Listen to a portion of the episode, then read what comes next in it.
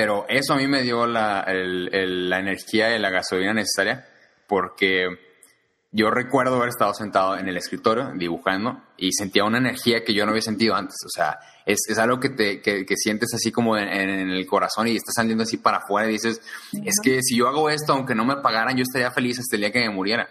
Y entonces eso fue lo que a mí me ayudó a decidir de que, ¿sabes qué? Tengo que buscar cómo hacer esto una carrera o, o cómo dedicarme a esto, no me importa lo que tenga que hacer, pero es que esto es lo que yo quiero hacer, ¿no? Ese fue el punto donde yo decidí, quiero dedicarme a, a dibujar eh, si se pueden cómics, mejor, pero tengo que hacerlo de alguna manera.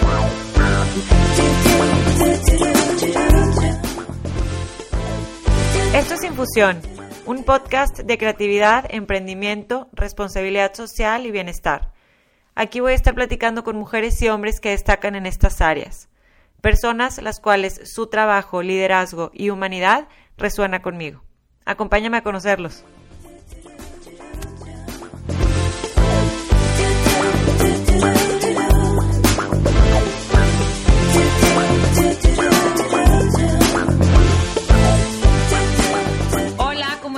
yo soy Ani Priego y este es el podcast Infusión. Hoy voy a platicar con Esaú Figueroa. Él es ilustrador de comic books, es un artista que, como él dice, aprendió a dibujar antes que caminar. Nos va a platicar de su experiencia para lograr enfocarse a hacer más de lo que le gusta y lograr convertir esa pasión en su trabajo. ¿Cómo estás, Esaú?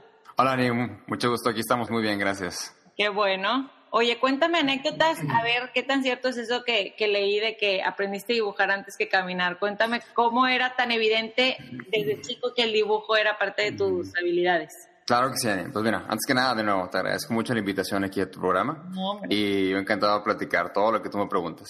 Mil gracias. Eh, eso de caminar, eh, dibujar antes de caminar es como una manera de decir que yo desde pequeño me di cuenta que el dibujo era, iba a ser algo muy importante eh, en mi vida no estaba seguro en ese entonces en qué, en qué magnitud, pero yo recuerdo, o sea, mis primeros recuerdos de cuando yo era niño era de, dibujar en el kinder con crayolas y, con lo que te encontraras en, papel cebolla, así.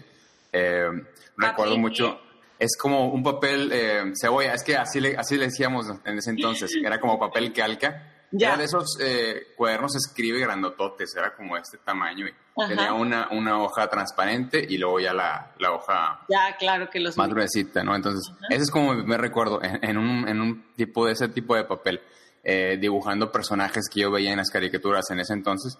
Yo aquí a lo mejor demuestro mi edad, pero en ese entonces me gustaban mucho las tortugas ninja, de cuando recién salieron, ¿no? Eso es como mi primer recuerdo de, de lo que dibujé, ¿no? ¿Cómo te empezabas a sentir de que, oye, lo hago bien? Porque todos los niños dibujan y todos los niños son muy creativos y, luego como que la gente nos va truncando a lo mejor en el camino, pero ¿cómo te sentías tú en esos momentos?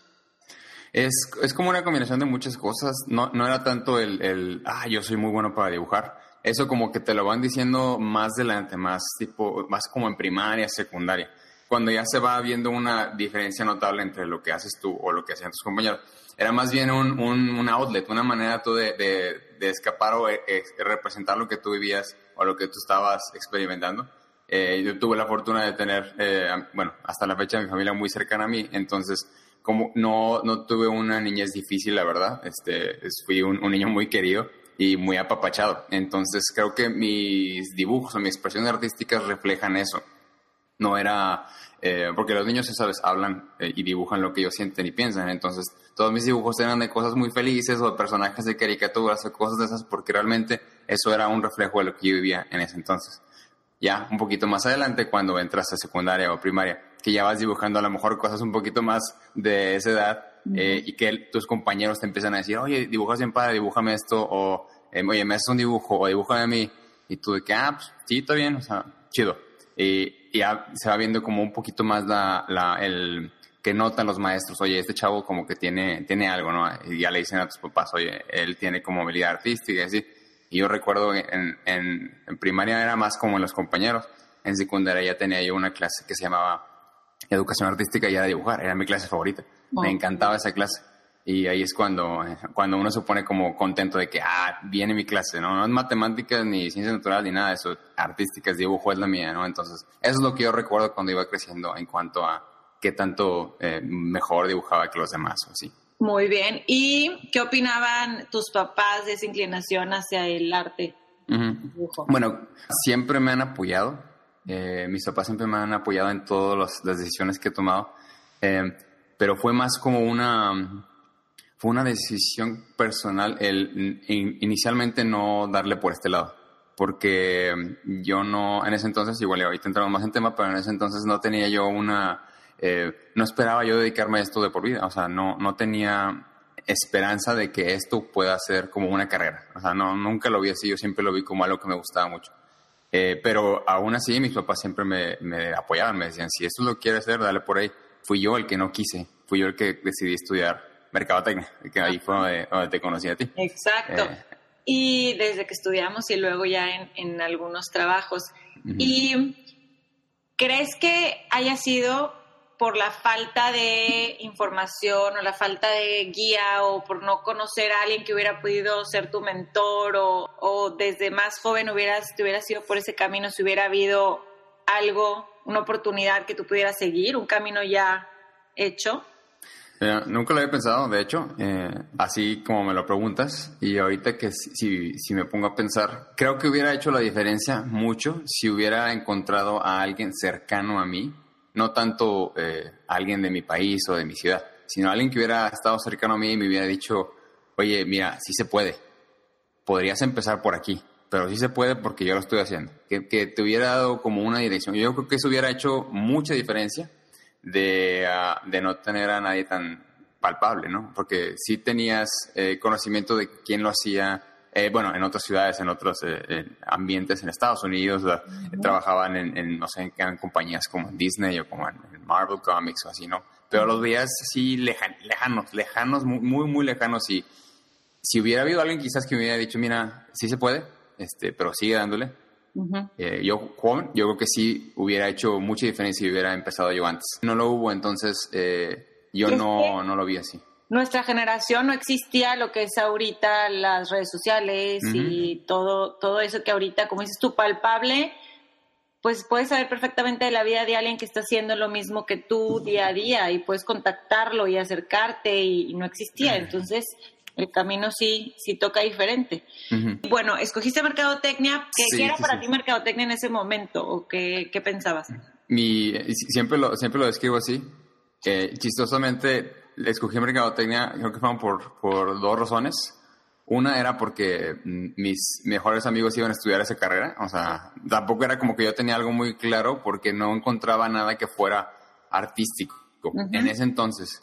Ahorita ya hay muchas carreras que se perfilan en eso, o sea, tanto de, videojuegos como de em, artistas para, a lo mejor, películas o, diferentes carreras de modelado de, en tercera dimensión para películas o todo eso. Hay carreras, en yo, conozco en el TEC de Monterrey y conozco escuelas de videojuegos que están eh, haciendo en este momento. En Guadalajara hay muy, una escena muy fuerte de, de ambiente creativo, tanto en videojuegos como en em, novelas gráficas y, y, arte creativo. En ese entonces no la sabía, o apenas estaban naciendo. Ok. entonces, yo agarré mercadotecnia porque lo vi como lo más cercano al dibujo para mí. en, mi mente fue, ok, mercadotecnia tiene que ver con publicidad y en la publicidad hay comerciales. Y para hacer esos comerciales alguien tiene que hacer storyboards. Pues bueno, igual y por ahí puedo darle, ¿no? Porque es lo más cercano al dibujo que yo tenía. No quería darle por el diseño gráfico porque no era palpable el, dibujo para mí. Eh, chistosamente terminé haciendo diseño gráfico muchos años. Pero esa fue la razón básicamente, por mis amigos y porque dije, es lo más cercano al dibujo que voy a tener y si no jala de perdido, estudié mercadotecnia, entonces algo puedo encontrar. Realmente no, no fue una decisión tan consciente de quiero ser mercadotecnista porque lo amo y porque me encanta. No, la verdad Muy bien. ¿Y qué haces en tus ratos libres? ¿Qué eran tus hobbies o tus trabajos o mientras estabas estudiando merca? Mm, en ese entonces, eh, fíjate que a mí siempre me han gustado eh, las películas, los videojuegos, la, animación, todo lo relacionado con, ah, el arte, digamos. A lo mejor no tanto eh, arte fino, eh, pero sí como arte comercial y, este tipo de entretenimientos. En ese entonces me, me clavé mucho en, terminar la carrera y de, hecho dejé un poco, bueno, dejé mucho de lado el dibujo y los videojuegos también, porque para mí era prioridad terminarla. Para una, una para darle el título a, mis padres, o sea, porque obviamente me estaban apoyando con, con todo lo que podían. y dos, para poder terminar bien. Porque en ese entonces era importante para mí terminar la carrera y terminar como en promedio, tener un buen lugar para, pues, para tener un trabajo cuando yo saliera, ¿no? Pero sí dejé de lado mis hobbies. Eh, nunca he sido de deportes, la verdad, pero hasta eso también, mm, el poquito deporte o el casi no lo deporte, también lo dejé porque me concentré más en terminar la carrera. Eh, pero esos eran mis hobbies y los, los dejé un rato para acabarlo bien. Y fue después cuando los volví a retomar, cuando ya tuve un poco más de libertad. Ok. ¿En qué momento de que sales de la carrera, empiezas a trabajar, empiezas a retomar este, pues querer dibujar y querer sentarte, agarrar el, lápiz y, dibujar. Sí, eh, como, te comentaba, Ani, como que el dibujo siempre ha estado ahí de cierta manera, aunque yo lo dejé de lado en ese entonces por estudiar. Eh, dibujaba de vez en cuando, o sea, de, tengo por ahí algunos dibujos que hice en ese entonces, pero esporádicos. Lo hacía realmente por, por diversión o por expresarme simplemente, o sea, eh, a lo mejor lo que veía o experimentaba en ese entonces, pero no era consciente de, ok, voy a dibujar esto porque quiero hacer esto. No, sketch o lo que sea.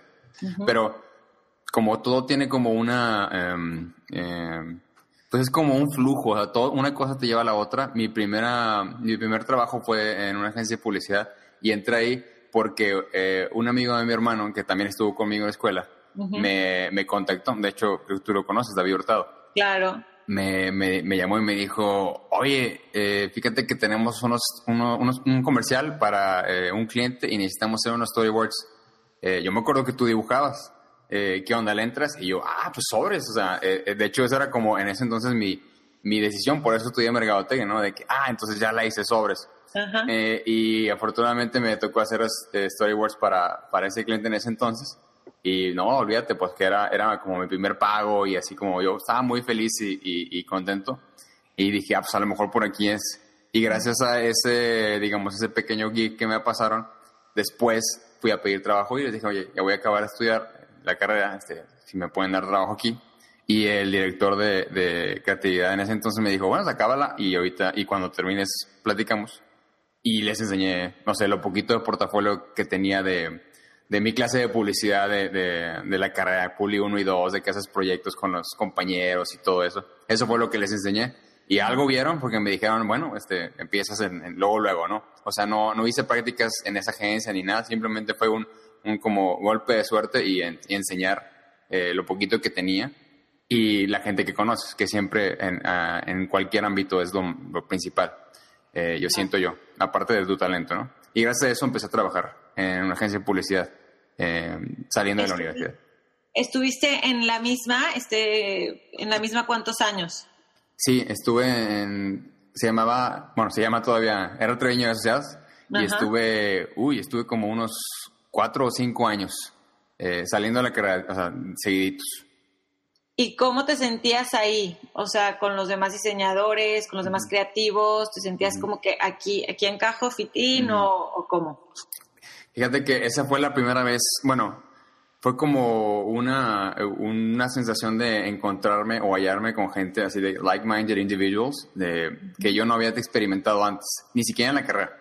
En la carrera yo era más como, ok, mis estudios y inclusive mis amigos de la, de la prepa o de la secundaria pero no me abrí. La verdad, yo era una persona muy cerrada en ese entonces. Entonces, cuando entro yo a trabajar a, la agencia de publicidad, me encuentro con gente muy similar a mí en, en gustos y en, y en em, cualidades, en talentos. Y conoces redactores, conoces diseñadores, conoces eh, gente de cuentas, conoces gente creativa. O sea, gente que me, me, pues sí, ahora sí que me, me rompió la burbujita y mm, me mostró que yo podía ser uno de ellos.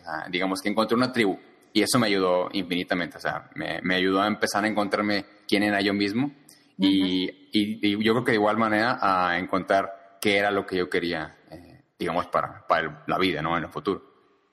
¿Cuándo es que, que empiezas a leer cómics, a ver cómics o a través de la ilustración? Eh, desde la primaria yo leía cómics. O sea, los primeros cómics que yo leí, eh, que yo recuerdo, aparte de los que salían en el periódico los domingos, eh, era el, el cómic de Calvin y Hobbes. Me encantaba. Yo también, me, encantaba. Era, era, era. Hasta eso estábamos, bueno, yo estaba pequeño, pero mi pequeño cerebrito, me, me ayudó mucho ese cómic a, a, pensar como más allá del el chistorete que contaban o, o, los dibujos, porque tenían unos, a veces unos gags sí muy, como que te hacían pensar. Eh, el autor Bill, Bill, Watterson es este, una, toda una leyenda en, en, el, en el, mundo del, de los cómics, sobre todo el Sunday Comics y su, su, trabajo era muy, muy así de que te hacía pensar, no era solamente, y claro que te atacabas de la risa, ¿no? O sea, uh -huh. era muy bueno. Yo recuerdo mucho, leer muchos, muchos libritos de cómics que me prestaban mis amigos en ese entonces, en la primaria. Y vas, creciendo y vas buscando ya otras, eh, o bueno, te van gustando otro, otro tipo de cómics. Me, yo empecé a, a, leer ya cómics de DC o de Marvel, empecé a leer... Eh, eh, Ma, eh, Batman, los traducidos en español, los encontrabas en revisterías para, para todos los, los, jóvenes que están viendo esto. En ese entonces había revisterías y podías comprar esas revistas, eh, ya, sea en el Super 7 o en revisterías especializadas, muy pocas que había. Pero bueno, así te ibas tú nutriendo de, de, lo que tú, que te gustaba, ¿no? Y entrando ya más en la secundaria, antes te digo, siempre han ido a la par, o sea, yo siempre he leído cómics, he jugado videojuegos, y en la secundaria eh, fueron una época como de en los noventas donde hubo un boom muy fuerte, eh, sobre todo aquí en Monterrey, de un renacimiento de cómics en español. Y todo esto se dio a, a, debido a la, no sé si tú recuerdas un evento que se, que se llamaba La muerte de Superman, que fue cuando mataron a Superman en, en, en la continuidad, eh, la compañía se llama en DC Comics, uh -huh. fue una historia que hicieron y tuvo un, un eh, o sea, retumbó a nivel mundial, o sea, fue un evento así de que salieron noticias en los periódicos de que Superman muere, de que cómo es posible, y de que funerales y así. O sea, sí tuvo un, un, una, una, repercusión muy, muy fuerte, o sea, a nivel eh, mediático. Uh -huh. Y a raíz de eso hubo un boom de cómics eh, también a nivel mundial y, y, en México. Y en México se dio eh, a la par una, un fenómeno que se le, se le llamaba como, eh, bueno, en, en, música se le llamó avanzada regia en, por ese entonces, pero sí. también hubo una como avanzada de cómics eh, en los noventas, donde muchos artistas de aquí de Monterrey, igual y un poco más mayores que yo, porque en ese entonces yo estaba, eh, yo como en secundaria, Ajá. y yo empecé a ver que había cómics en español hechos en, en México, específicamente en Monterrey. Entonces eso me llamó mucho la atención. Y va de la mano con lo que te decía antes, de que si hubiera habido alguien eh, cercano a mí y que o sea, yo hubiera conocido a alguno de estos, que ahora ya los conozco a todos y son mis amigos, uh -huh. si los hubiera conocido en ese entonces, a lo mejor hubiera tomado otra decisión.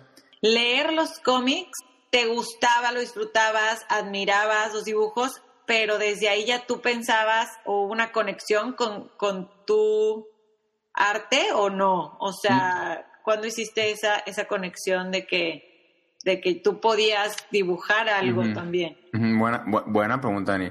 Yo creo que fue en, en, la pre... No, permíteme. De hecho, tengo un, una, una anécdota que siempre cuento. En la primaria, uh -huh. yo tenía un grupo de... Pues éramos como un grupo de 30 niños en primaria, eh, que cuarto A o cuarto B, lo que sea, ¿no? Yo siempre estuve en cuarto A, en los bien portados.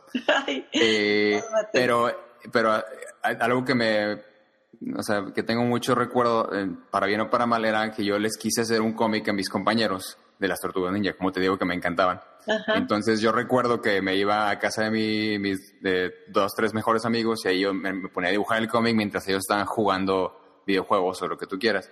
Y luego cuando yo tuve varias páginas, fui con el maestro y le dije, oiga, profe, es que le quiero regalar este cómic a todos, entonces, este, si me deja. Y dijo, ah, claro que sí, le sacamos copias y lo que sea, ¿no? Entonces yo estaba muy entusiasmado de pasarles ese cómic a todos mis compañeros y probablemente nadie se acuerda.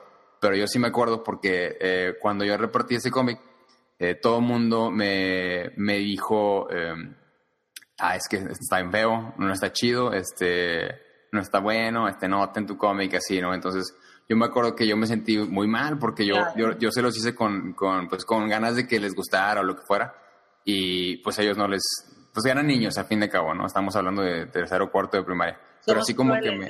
Sí, sí, sí, sí, así son los niños, la verdad. Uh -huh. Pero bueno, sí me hizo como así media de, ay, pues bueno, está bien, si no les gusta, pues ni modo, ¿no? Pero es como que sí te, te baja un poquito los ánimos, ¿no? Pero no me detuvo eso, o sea, dije, pues bueno, si no les gusta, vaya a ellos. Después, mucho después, seguro que estamos hablando ya de, de secundaria prepa, que yo estaba ya haciendo como dibujos.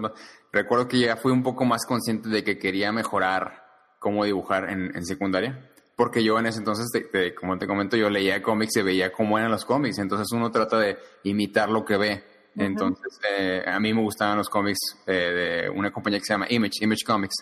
Y en ese entonces era una nueva compañía porque fueron un grupo de dibujantes de, de las compañías grandes de Marvel y DC que se salieron de esas compañías para formar su propia compañía con sus historias, sus personajes. Entonces era como también otro evento mediático de que los mejores dibujantes de las compañías salieron, hicieron la suya y tienen estos cómics, entonces como que... Y sí tenía dos, tres amigos que también leían. Entonces estábamos ávidos, ¿no? De leer. Y bueno, a nosotros nos gustaban mucho esas historias, ¿no? Porque eran algo muy diferente a lo que siempre habían dibujado. Eh, ahí hice yo mi primer esfuerzo consciente de, ah, pues mira, voy a tratar de hacer algo como lo que están haciendo acá porque está bien padre, ¿no?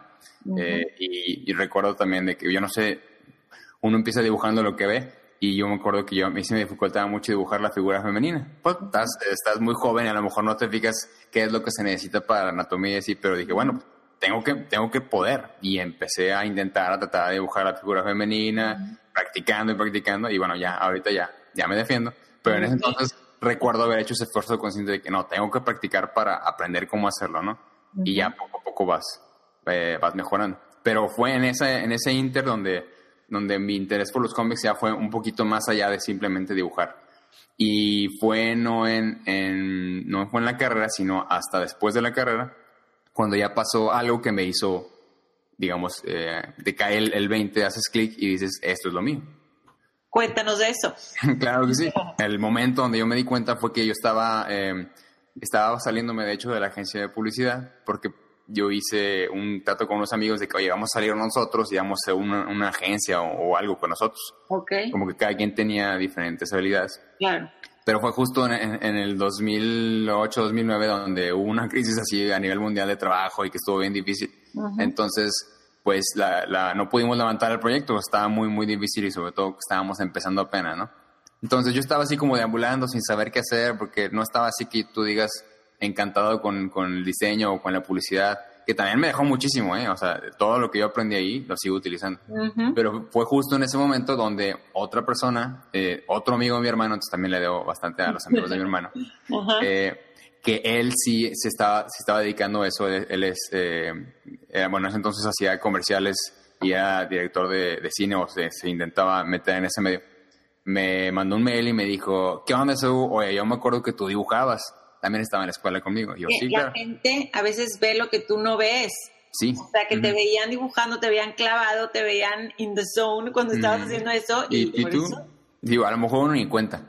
Pero sí, a, lo mejor hay cosas que tú dices o haces y no te das cuenta y afectas a la demás persona, ¿no? Así es. Y entonces eh, me, me, llamó eh, este, el, el, buen Bayo, eh, se llama, Eduardo y me dijo, yo me acuerdo que tú dibujas, fíjate, yo soy, eh, yo, hago cortometrajes, yo dirijo cine, dirijo eh, comerciales, etcétera, y tengo una historia que quiero hacer en formato cómic, quiero saber si te gustaría, te interesaría hacerlo. Y yo tenía años, como te decía, y tenía años de no dibujar así, de sentarme en un escritorio a dibujar así, lo, lo hacía esporádicamente. Entonces cuando me dijo eso dije, pues mira, ahorita estoy en un punto en donde ni estoy contento de lo que estoy haciendo y no sé a dónde voy a ir, entonces, pues dale. Sí, claro que sí, nos lo echamos. Este, y me dijo, ah, claro que sí, vamos a hacer una prueba. Te la pago, no, no, te preocupes por eso y ahí vemos. Entonces ya nos juntamos y al yo juntarme con él en, un café, por cierto, platicamos y, y, fue como, eh, pues nos hallamos también, o sea, nos hallamos muy bien en la historia que él me estaba contando. Tocaba mucho de los, de los puntos que a mí me gustan, o sea, criaturas fantásticas, este, historia post-apocalíptica, fin del mundo, y yo de que, ah, eso es chido. Y me gustó, me interesó bastante.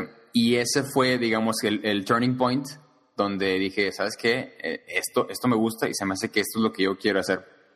Sacamos, ya tiene 10 años eh, que hicimos eso, sacamos como tres o cuatro números, el, el proyecto no, no, pudo continuar por eh, X o Y razón, pero eso a mí me dio la, el, la energía y la gasolina necesaria porque yo recuerdo haber estado sentado en el escritorio dibujando y sentía una energía que yo no había sentido antes. O sea, es, es algo que, te, que, sientes así como en, el corazón y estás saliendo así para afuera y dices, es que si yo hago esto, aunque no me pagaran, yo estaría feliz hasta el día que me muriera.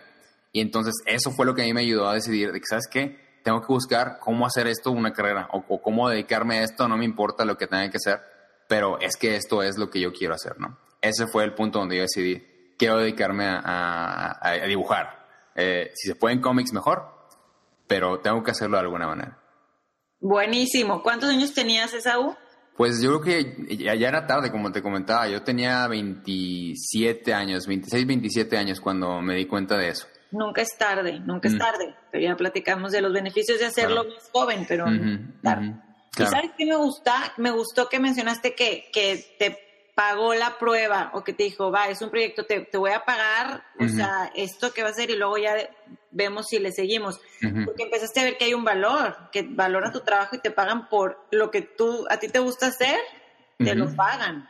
Sí, Ani, eso es, eso es muy, súper importante, sobre todo uh, cuando platico con o, me mencionan la, la gente joven que mm, al principio como no tienes un, un camino claro, no tienes alguna dirección que, que hacia dónde ir, muchas veces terminas regalando tu trabajo, ah, sea el nivel en el que estés, principiante, intermedio, avanzado, lo que sea, el trabajo es trabajo porque le estás invirtiendo tiempo y le estás invirtiendo esfuerzo. Entonces, si no hay un valor que se le, que se le atache a eso, eh, empieza a devaluarse y la gente no lo, no lo valora, no valora el, el trabajo que está haciendo. Entonces, bien importante para cualquier tipo de trabajo, sobre todo en este trabajo de, creativo de las artes, tener una, eh, un, un, costo, o sea, un valor de que sabes que te voy a hacer esto, pero o sea, yo cobro esto, te voy a tener que cobrar esto. Y también del lado del cliente, o sea, hay que, hay que educar a, el mundo entero de que el trabajo se debe pagar. A lo mejor si me hubiera dicho, eh, oye, y si me haces una gratis y si me gusta y este, le seguimos, a lo mejor yo hubiera dicho, no, sabes que no, no, me, no me late, ¿no? Pero el hecho de que sí, y, sí, ahora que lo mencionas, sí fue como un, ah, bueno, pues me lo vas a pagar, bueno, va. Y es porque demuestra un interés de ambas partes, ¿no? Entonces es bien importante darle valor al trabajo. Me encanta. ¿Tú estás involucrado solamente en, en el dibujo del cómic o aprendiste un poquito más de toda la conceptualización en sí en ese proyecto? Eh, ya, en ese entonces, y, y ahorita lo veo y, digo, que, bueno, este, sí dibujaba bastante feito, pero eh, digamos que empecé a buscar una manera más sistematizada de cómo hacerlo, porque te encuentras ya con diferentes retos en cada proyecto y en ese en específico había, como en todos los demás, había deadlines, eh, porque había dinero involucrado. O sea, este, este chavo, este Eduardo, tenía un patrocinador al cual tenía que responderle. Entonces había también fechas que cumplir para que se pudieran publicar, porque él sí lo estaba haciendo de, por reglas, o sea, todo, todo sin reglas, o sea, había había impuestos que pagar, había eh, puntos de distribución donde teníamos que poner el cómic. Y eso también ayuda a darle más formalidad al asunto, que no se vea solamente como un, pues un hobby de alguien más, sino siempre sí hay eh, reglas que cumplir, hay estatutos, hay todo, ¿no? Entonces, eh, en ese entonces yo traté de buscar algo, herramientas que me ayudaran a hacerlo mucho más efectivo, porque me di cuenta de que, oye, es que necesito ser más rápido porque necesito cumplir estas fechas, ¿no? Entonces sí, empecé a investigar y eh, me busqué en donde podía yo, en internet, platicando con las demás personas, oye, ¿cómo puedo hacerle para ser más rápido eh, y entregarlo con la calidad necesaria, etcétera, ¿no? Entonces, esa fue, digamos que la, la información o la educación que yo empecé a buscar en ese entonces y después de que terminamos el proyecto, yo dije, ok, ¿qué hago para, como dices tú, buscar información o una educación, further develop este talento que tengo para hacerlo una carrera? Y ahí fue donde empecé a investigar eh, escuelas, porque dije, ok, tengo como el, know-how, el talento, pero siento que me falta todavía mucho. ¿Qué es lo que puedo hacer yo para, para desarrollar esto más?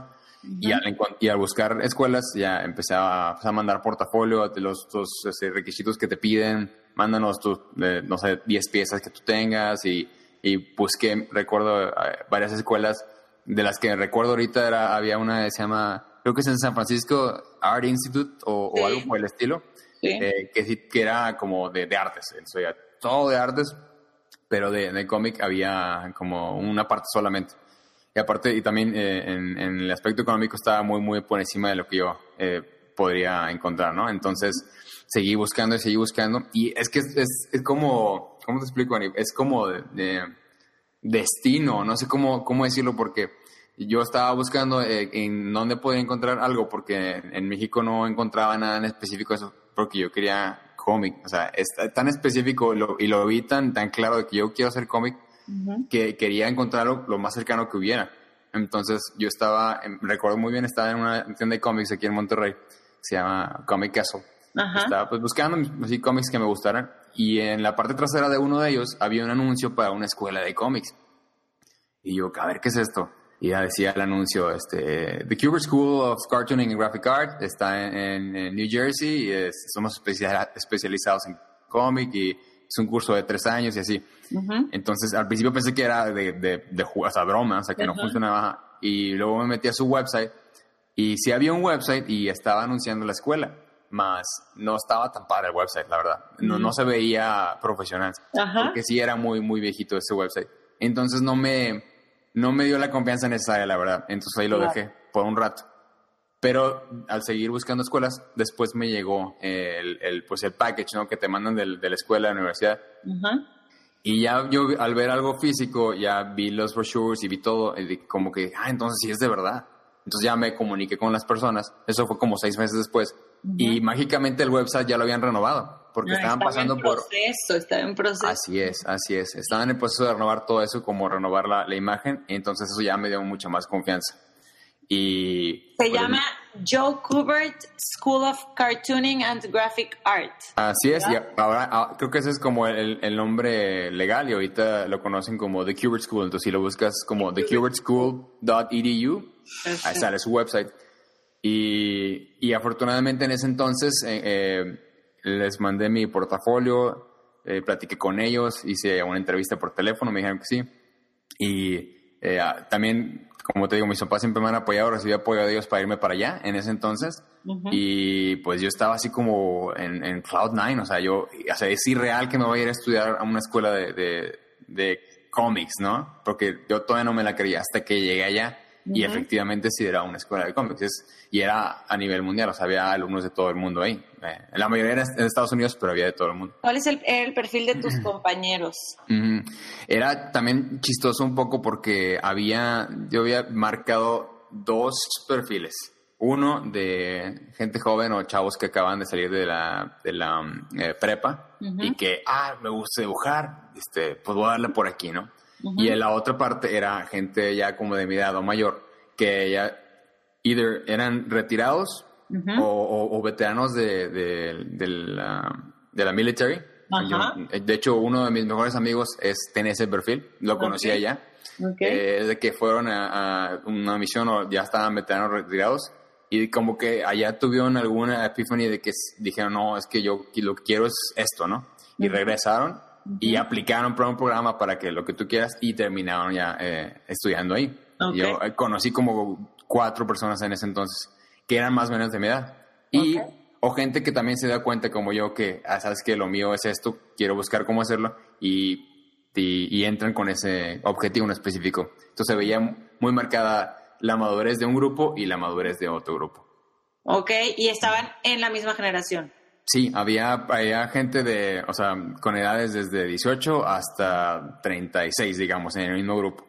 Eh, los grupos eran pequeños, eran de, al principio eran, bueno, en ese entonces estamos hablando de hace como 5 años, eran de como 10 personas o más, 15 pon tú, y al final del tercer año, porque eran 3 años de estudio, al final del tercer año solamente quedaban alrededor de, no sé, 5 o 7, porque iban así de que either dropping out o se encontraban como que no era lo suyo. ¿Y qué tan costoso es actualizar todos los programas y, estar como en, la punta de la tecnología?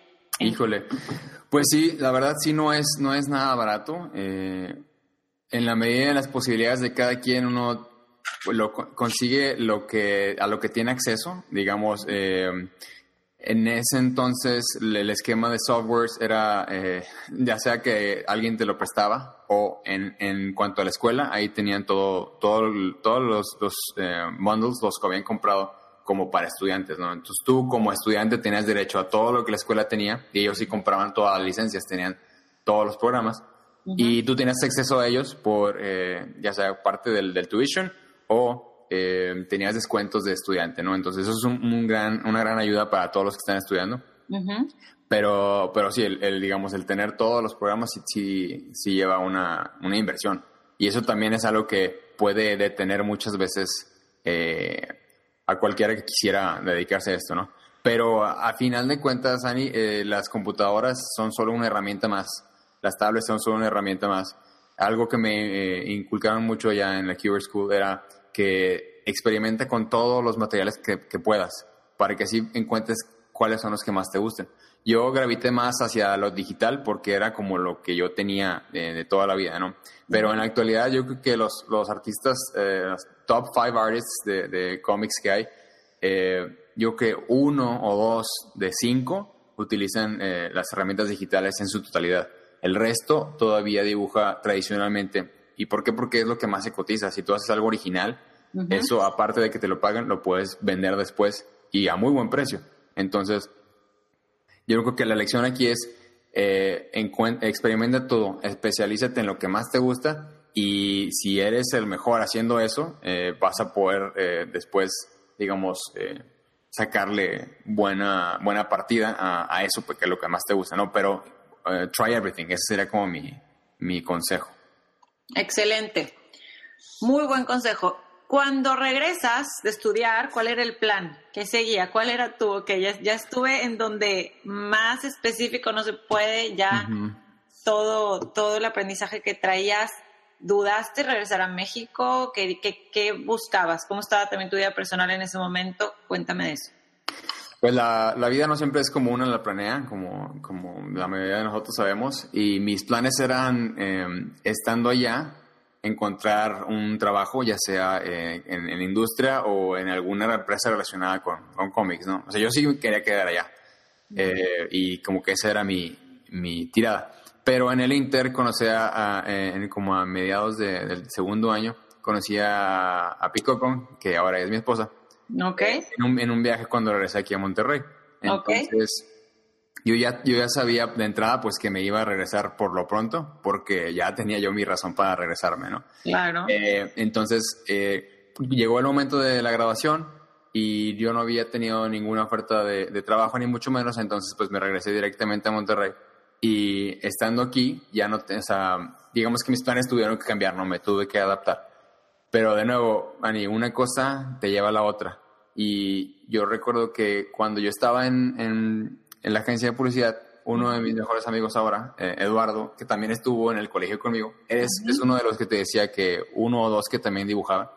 En una reunión de, de así de... de exalumnos. Así Me acuerdo que me lo me, me topó, o sea, me, me, lo encontré y me preguntó, oye, yo me acuerdo que tú dibujabas, yo también dibujo, o sea, ¿te acuerdas de mí? No, sí, claro que sí. Y me, me, me preguntó, oye, a ver, te quiero preguntar la neta, ¿tú te, este, ¿recomiendas que yo estudie algo similar o, que me vaya por otra cosa? Él me preguntó lo que a mí me hubiera gustado que me dijera, ¿no? O sea, me dijo, oye, ¿le doy por aquí o le doy por otra cosa? O sea, ¿ves, crees que haya eh, oportunidad? Y yo le dije, mira, si es lo que te encanta, tú dale por aquí. O sea, no le pienses este, y, no, no, no dudes. O sea, tú haz lo que tú creas en tu corazón que es lo bueno, ¿no? Y ya, te digo, años después, cuando yo empecé a buscar eh, cómo irme a, estudiar fuera, mm, eh, lo primero que busqué fue gente que hiciera algo similar. Y en ese entonces él, Eduardo, que es dos años menor que yo, él ya estaba también tratando de moverse en el, en el mundo, en el ámbito de, de lo digital, pero él, él, es más de concept art. Él hace más como eh, backgrounds o personajes para videojuegos o, películas en arte digital. Pero ella tenía más gente, o conocía más gente en el ámbito de, digamos, de escena eh, de artistas. O sea, ella conocía más personas. Entonces yo lo contacté y gracias a él yo conocía mucha gente muy talentosa que ahorita todavía me sigo llevando y por ahí salen muchas conexiones. Entonces cuando yo regresé aquí a Monterrey, lo primero que hice fue contactarlo y dije, ¿qué onda, Eds? ¿Cómo andamos? Y me dijo, oye, estoy trabajando en un estudio de videojuegos, hay una vacante, ¿qué onda? Porque siempre nos, nos juntábamos... Eh, de hecho, hasta la fecha nos seguimos juntando en, coffee shops y armamos los, los art jams. Entonces, en ese entonces nos empezamos a juntar para hacer portafolio y ahora nos juntamos para seguir trabajando en lo que nos gusta.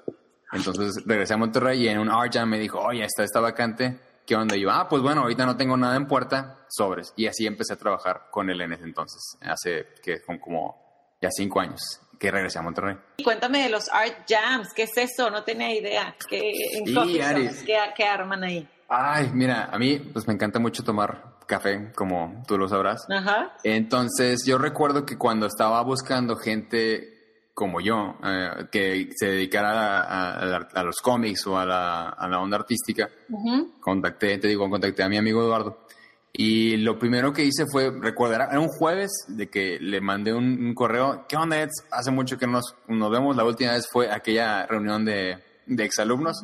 este, ¿qué tienes que hacer? Vamos a un café a platicar. Y él me dijo, ah, vamos. Y ahí ya salió, el, nos, we, did a catch up, eh, platicamos de qué era lo que queríamos hacer. Y yo le dije, no, pues yo quiero irme a estudiar afuera. Y él me dijo, ah, pues yo quiero hacer concept art, yo quiero este, trabajar esto también. Y empezamos a, a juntarnos. Dije, bueno, ¿por qué no nos juntamos? Y cada quien trabaja en lo suyo, hacemos un swap. Yo eh, le muevo a tu dibujo, tú lo mueves al mío y empezamos a subirlo, así como para hacer portafolio y lo que sea. Y me dijo, ah, claro que sí. Y a raíz de eso empezamos a juntarnos y empezó a caer más gente. Eh, empezamos a ser como un grupito más grande, nos juntábamos cada, o sea, cada semana nos juntábamos, pero el objetivo era mejorar para hacer portafolio, él para entrar a los videojuegos y yo para entrar a la escuela, en este caso a la Keyword. Ok. Entonces, ese es el propósito, simplemente juntarnos para, con, el, con el afán de mejorar e intercambiar técnicas y herramientas. ¿Lo habías escuchado en algún lado? No fue idea mía, no fue idea mía. Ni, como de nuevo, cuando algo te interesa y empiezas a rascarle y empiezas a buscar, es que quién, a quién se dedique esto, eh, dónde he visto que lo hagan o así. Yo empecé a buscar en internet porque ya entonces internet ya estaba más, mucho más eh, sólido, ¿no? Y me encontré con artistas, me encontré con blogs, canales de YouTube, eh, podcasts. En esos entonces los podcasts eran muy, muy, eh, como estaban empezando ya a pegar muy fuerte. Y recuerdo un artista, un podcast de un artista que se llama Chris Oatley, que en ese entonces él contaba, es que como que te identificas con, con las historias de la gente, porque él contaba en su podcast que él trabajaba en Disney y que no se sentía a gusto en Disney. Y yo, ¿cómo no te sientes a gusto? Estabas trabajando en Disney. Y él contaba mientras sacas, iba a sacar a su perrito y ahí grababa su podcast. Entonces yo lo escuchaba cuando lo subía y él contaba de que es que estaba es que estaba bien en Disney, pero no era lo que yo quería hacer. Yo tenía una sed de enseñar a la gente, tenía sed de hacer mis propios proyectos, entonces me salí. Y yo de que, no, ¿cómo que te saliste ahí? Bueno, yo para mi O sea... No tanto mi sueño, sino un, un, estás en un puesto que cualquiera envidiaría en este ámbito, ¿no? Pero él se salió y hizo, hizo lo suyo, hizo su, su escuela que se llama The Oldly Academy. Y yo lo seguí pues muchos, muchos años, un par de años con su podcast. Y en uno de esos podcasts él contaba de que júntate con la, con la gente que, que, veas que es talentosa, o sea, haz tu grupito de, de, amistades o, personas cercanas a ti que sean positivas y que siempre te, te mantengan eh, así on the edge, o sea, no, no seas de que eh, no te conformes, siempre busques retarte, etcétera. Y agarré eso mezclado con otro artista, de, es, hay un, es una página de internet que se llama DeviantArt, muy, muy popular de, de muchos años, ¿no? Muchos, todos los artistas la conocen, DeviantArt. Yo tenía DeviantArt y ahí, me, o sea, en, un, en uno de sus web pages, un artista que se llamaba Chamba, de Australia, decía, mira, me junté con mi camarada fulanito, hicimos este art jam y, nos quedó así, ¿no? Yo lo dibujé y él lo coloreó. Entonces yo junté estas dos ideas y dije, voy a juntar con mi, mi amigo Eds, que es el único que conozco. Y vamos a hacer lo mismo, igual y le podemos transmitir eso a la gente. Eh, y en ese entonces, ese era nuestro objetivo. Al final de cuentas, eh, te quedas, o la gente que realmente le interesa son los que se quedan cercanos a, a ti, ya sea como grupo de amigos o conocidos. Porque mucha gente se acercó, mucha gente vio que había un poco de movimiento, pero el 90% no tenía el compromiso o la pasión necesaria para seguir. Tú veías que llegaban y no estaban en lo suyo, o solamente iban a ver qué, veían, o sea, no se le veía ese compromiso. Y a final de cuentas eh, terminaban yéndose, ¿no? Pero hasta la fecha nos seguimos juntando los que nos estamos juntando y es porque es porque sentimos esa, esa pasión, ese, ese fuego por hacer esto. Aunque, aunque sea fin de semana, o sea, el día que podamos, que oye, ¿cómo andas? Jam, sobres, vamos al coffee shop y ahí nos vemos, ¿no? Y hasta la fecha lo hacemos. También ahí nació mi, mi gusto por el café porque no es que me aburría de un, de un lugar, sino buscaba un mejor lugar donde se pudiera dibujar en mejores condiciones. Entonces, el, el primer, así, el primer punto es que tenga una mesa o que tenga unos, unas eh, mesitas con, con, sillas donde se pueda dibujar. Que, que, que, puedan ser más de dos personas, ¿no? Porque pues, hay cafecitos que sean muy chiquitos, ¿sí? Entonces, de que, pues, sigamos buscando y de que, oye, encontré este nuevo coffee shop, vamos a visitarlo, sobre, damos y cada quien se lleva su, sus cosas. A veces eran eh, sketchups, eh, perdón, sketchbooks con, los, con las plumas o yo, o yo que se te llevas la computadora. Entonces, cada quien como que se lleva diferentes cosas y eso te ayudaba también a buscar. Yo por eso estoy busqué y busqué diferentes coffee shops y siempre que hay uno nuevo, allá voy para ver si tienen las condiciones adecuadas para dibujar, no tanto para tomar café, digo, porque el café está bien, pero si tiene buena luz, si no tiene buena luz, pues no, no me sirve y así, ¿no? Entonces, por eso también me gusta mucho buscar diferentes coffee shops para ver si puedo ir. Me llamó la atención para mi ignorancia en, en tema de, de, de, cómo trabajar y cómo se hacen los cómics. Uh -huh. Yo pensaría que es algo más individual.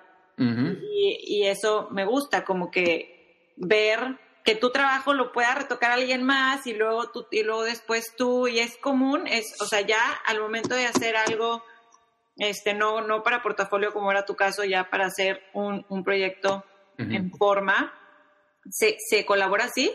Sí, los cómics son un, un medio colaborativo 100%.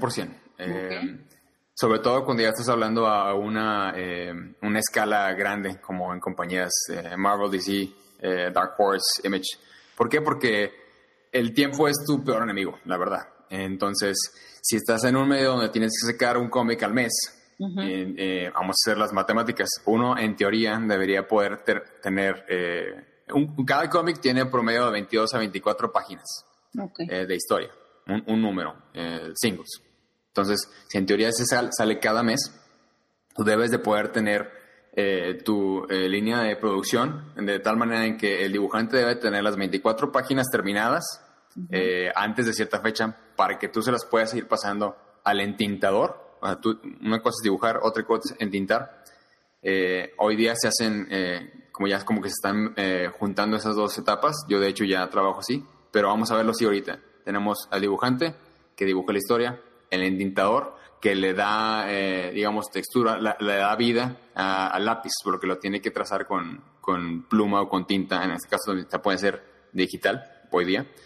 Y una vez que se tiene ya las páginas entintadas, se pasan al colorista para que le dé color o le dé ambiente. Y después de eso se pasan al, al letterer o letrista, me imagino que se dice en español, para que le pongan los diálogos. Va todo eso basado en el, en, en el guion, en el script del autor. Entonces, el guion debe salir primero. Se lo pasa al dibujante, se lo pasa al editador, se lo pasa al colorista, se lo pasa al letterer, para después mandarlo a imprenta. Entonces, imagínate, es un, es un equipo de cinco o seis personas que uh -huh. tienes que estar coordinado por el editor. Entonces, el editor tiene que estar ahí en la, a la punta del cañón, jalándole las orejas a todo el mundo para que salgan los deadlines. Entonces, es un medio um, 100% colaborativo, pero también muy demandante. Eh, y por eso eh, la competencia es eh, feroz, porque todo el mundo quiere trabajar en esto. Bueno, todos los que nos gusta queremos -huh. trabajar en esto, -huh. pero solo hay cierto, cierto número de, de, spots en las compañías grandes.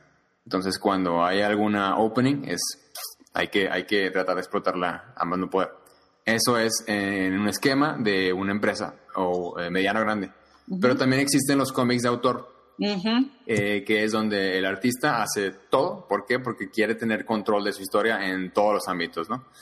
O, o puede ser un equipo de dos personas, el escritor y el, eh, y el artista. artista. Entonces va variando, ¿no? Pero eh, las personas que hacen su cómic, eh, todos ellos, eh, se da más como en Europa, donde se, se, se, maneja de diferente manera. Y ahorita estaba, estaba hablando de esquemas americanos y okay. pues hasta eso también norteamericanos más que nada, pero en Europa, hasta donde tengo entendido, se maneja de, de diferente manera, se les da como cierto tiempo para que terminen su obra y creo que en ese tiempo, eh, ya sea la editorial o el, la persona que le está patrocinando, les estaba patrocinando, o sea, les da su, su sueldo, digamos, porque eh, son, son cómics de diferente, eh, como, pues sí, nivel, o diferentes historias, son para otro público, en Europa se lee eh, muchísimo en Francia y en España, -huh. entonces es otro esquema, pero también hay que cumplir deadlines, eso es eh, sin, sin lugar a dudas. Pero en el esquema de, de cómic americano es como te lo conté al okay. principio. Okay. Y otro, otro factor importante es que ya no hay, bueno, con Internet ya no hay barreras y ya no hay eh, trabas de ningún lado. O sea, la mayoría de las compañías hacen outsourcing a los artistas. Entonces, esa es la razón por la cual hay, hay muchísimos eh, artistas eh, latinoamericanos trabajando en, en las compañías. Eh, tan solo en Monterrey hay mínimo unos, ¿qué te puedo decir? Entre coloristas y dibujantes, 20 personas que trabajan para, para las compañías grandes, ¿no? Eh, okay. Let alone así en, en, México o en Brasil hay muchísimos artistas también, buenísimos también, uh -huh. que trabajan haciendo historias de Batman y de Superman y Spider-Man y todo eso, ¿no? Entonces, hacen el outsourcing siempre y cuando cumplas con tus deadlines. Eh, y así es una manera de, de trabajar con gente de, de todo el mundo. Ok, ok. ¿En cuáles fueron tus primeros proyectos ya, ya más en forma y cómo decidiste crear ya tu, tu propio estudio? ¿Cómo, cómo lo llamas? Ya, pues mira, yo digamos que yo me promuevo como eh, artista de cómics eh, o, ilustrador. Mi, mi especialidad es el cómic, pero también hago otro tipo de proyectos. Ah, pueden ser de, ilustración, pueden ser de eh, retratos, pueden ser, o sea, de diferentes, de diferentes ámbitos pero me especializo en cómic porque eso fue, digamos, lo que fui a estudiar allá y es lo que me encanta. Y me encantó en tu página leerlo, me encanta, así. My name is Esaú and I draw comic books. Es como que queremos hacer tantas cosas o para explicar lo que hace te tardas mil años, esto es lo que hago, como dices tú, esto, esto es en lo que estoy especializado, ¿no? Así es.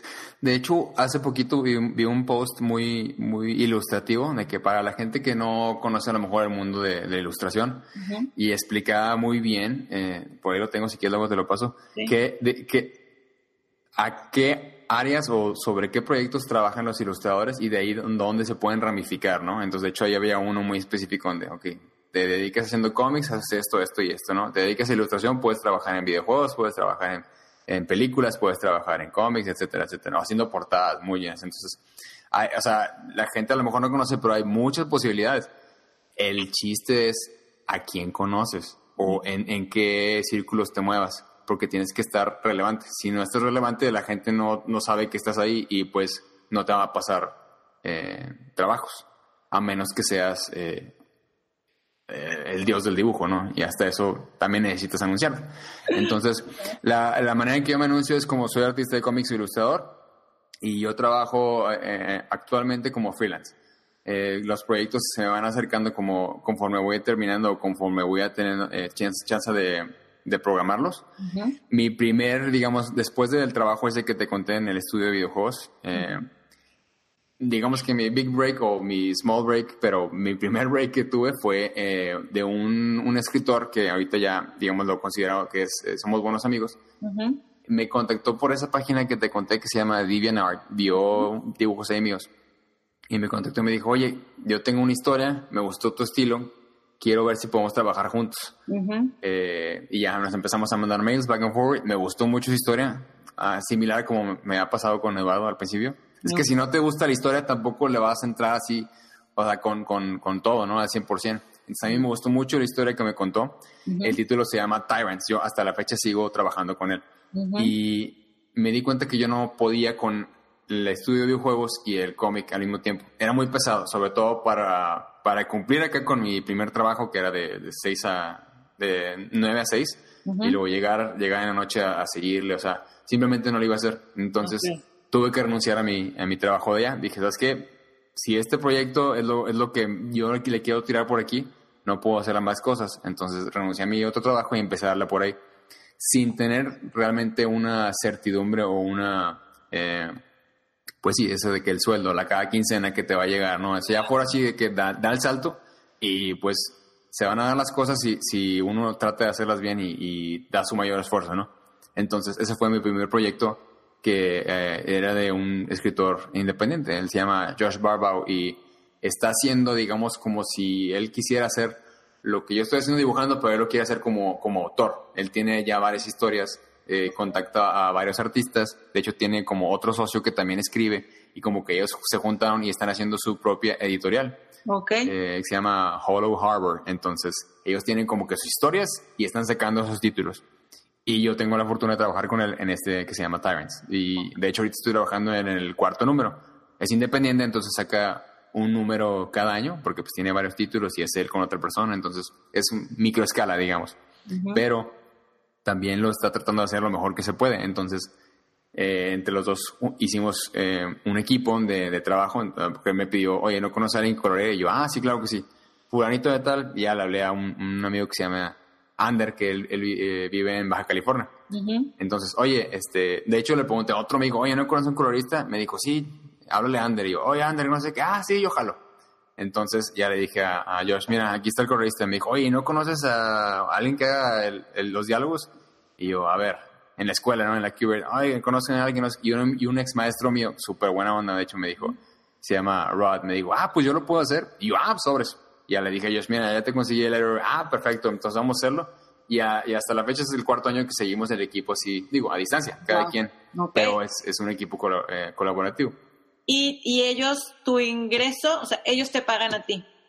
Por proyecto, en este caso por número, o sea, son, tú les pasas, digamos, tus rates, cada proyecto que llega, también tienes que ser ahí un, poco sensible en cuanto a depende del sapo o la pedrada, porque este es un, em, digamos, un escritor independiente y no le, no le cobras de igual manera que una empresa así súper eh, de diferente tamaño, ¿no? Entonces, tú analizas el proyecto, eh, checas las condiciones del cliente y cotizas de acuerdo a eso.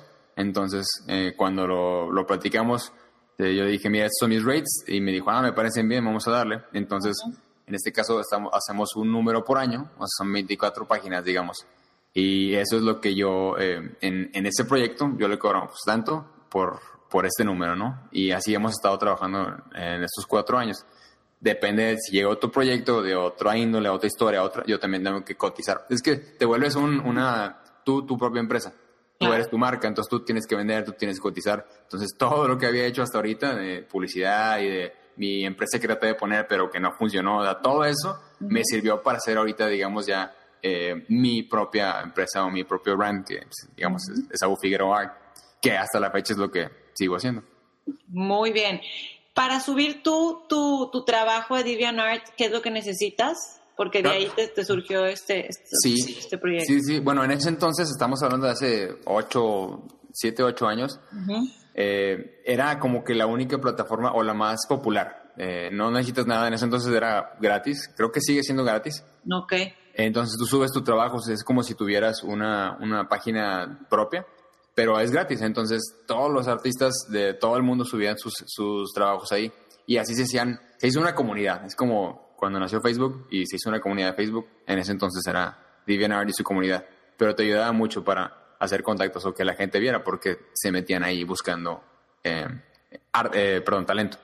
Entonces, yo DeviantArt ahorita la tengo un poco eh, olvidada porque me enfoqué más a mi website, porque yo, mm, yo vi la necesidad de tener una, eh, una imagen profesional para, para, con los clientes, ¿no? O sea, te vas a, tratar de dar tu mejor cara o tu mejor trabajo, entonces es parte, es, es tu imagen, ¿no? Entonces es necesario tener una, una página profesional y eso fue lo que yo traté de hacer. Entonces, en la página que te pasé, ahí tengo mis, mis trabajos, me falta, de hecho me falta actualizarla de este año que acaba de pasar pero está entre mi página web y mi eh, fanpage de Facebook, ahí donde, donde voy mezclando, eh, digamos, el portafolio.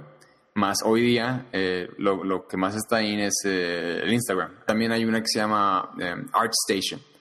No, no llena el mío, por cierto. Pero yo entre el Facebook y el, y el Instagram y mi webpage. Ok.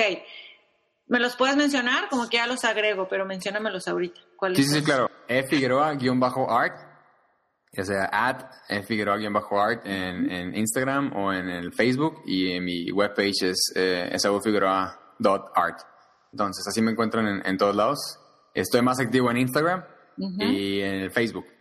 Eh, pues ya sabes, las stories y, tratar de updatear eh, a diario, ¿no? Ahí es donde yo más, estoy más seguido. Pero trato de estar en todas las redes sociales. Twitter casi no, em, pero trato de tener presencia en todas. Muy bien. Me gusta en tu página también que, que dices Welcome Warriors. Mm, claro, claro. ¿Qué traes? Por, ¿Por qué Warriors? Pues mira, yo siempre he pensado que, bueno, me gusta considerar que somos, somos guerreros en algo. Cada quien es guerrero en, su propio ámbito, ¿no? Eh, si a alguien le gusta, o sea, si alguien es apasionado del café, yo quiero pensar que es un guerrero del café, que va a luchar y va a hacer todo lo que pueda por lograr el mejor café o la mejor cafetería para lograr una victoria, ¿no?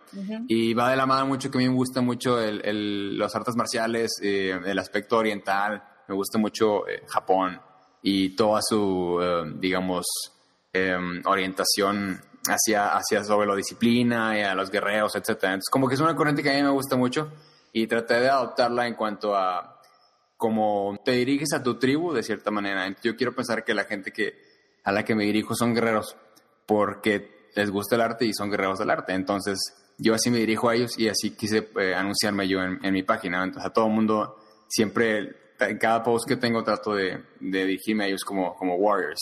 Y ese es como el, mantra que tengo, ¿no? Me gustó mucho. Muy bien. Una última cosa que me da mucha curiosidad a mí y que creo que mucha gente puede estar en ese punto en su vida, de dejar el trabajo y el salario y el sueldo, y el sueldo fijo, la quincena y todo, y cómo te da esa tranquilidad o cómo decides dar ese, ese paso como, como dijiste que, que diste.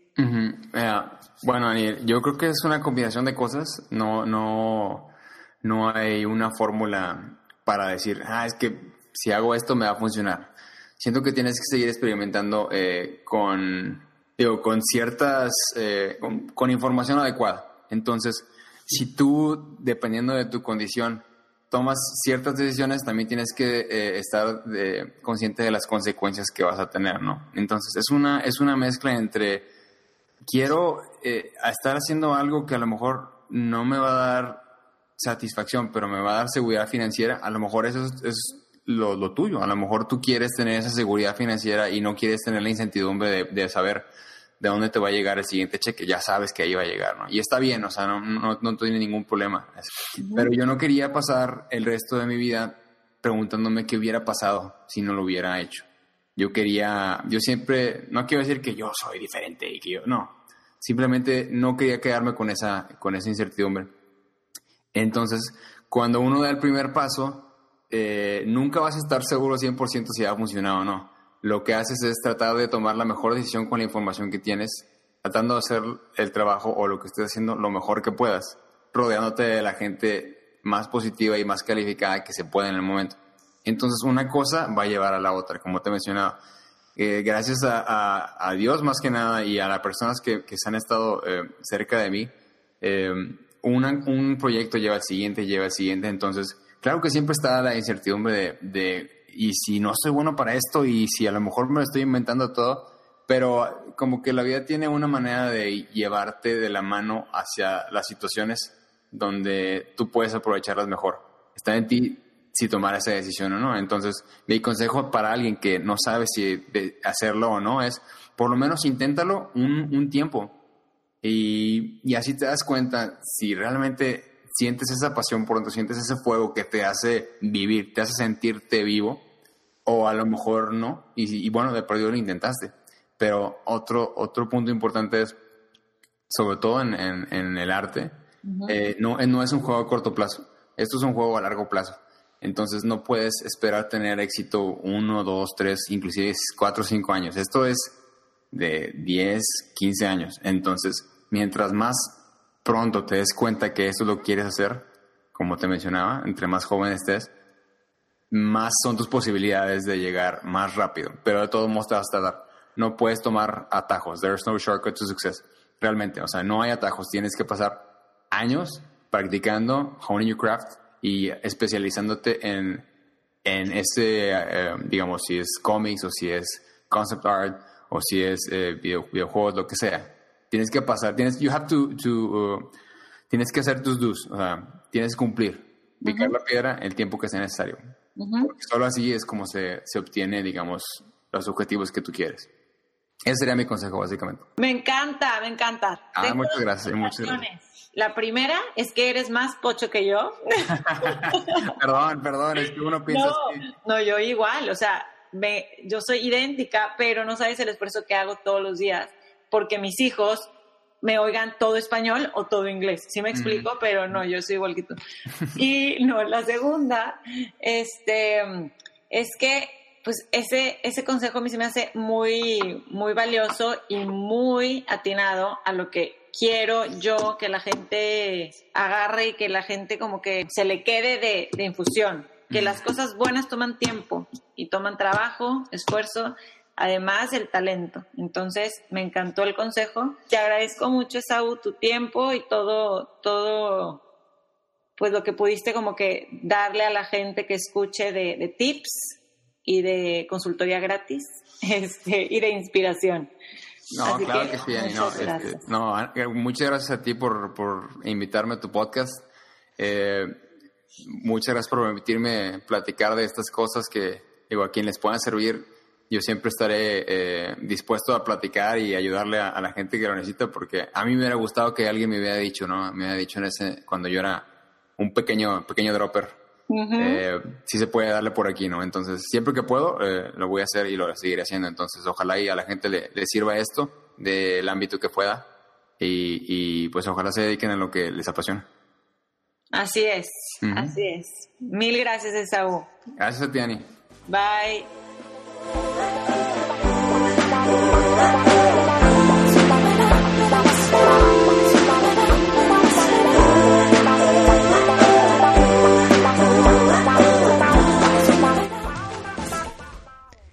Gracias por escuchar este segundo episodio. Me encantó platicar con Esaú y reconectar con él después de tantos años. Si te gustó a ti también, quédate a escuchar más, comparte y sigue el podcast en Instagram para ser parte de la comunidad de infusión. Recuerda que en anabit.com encuentras más detalles de lo que platicamos aquí.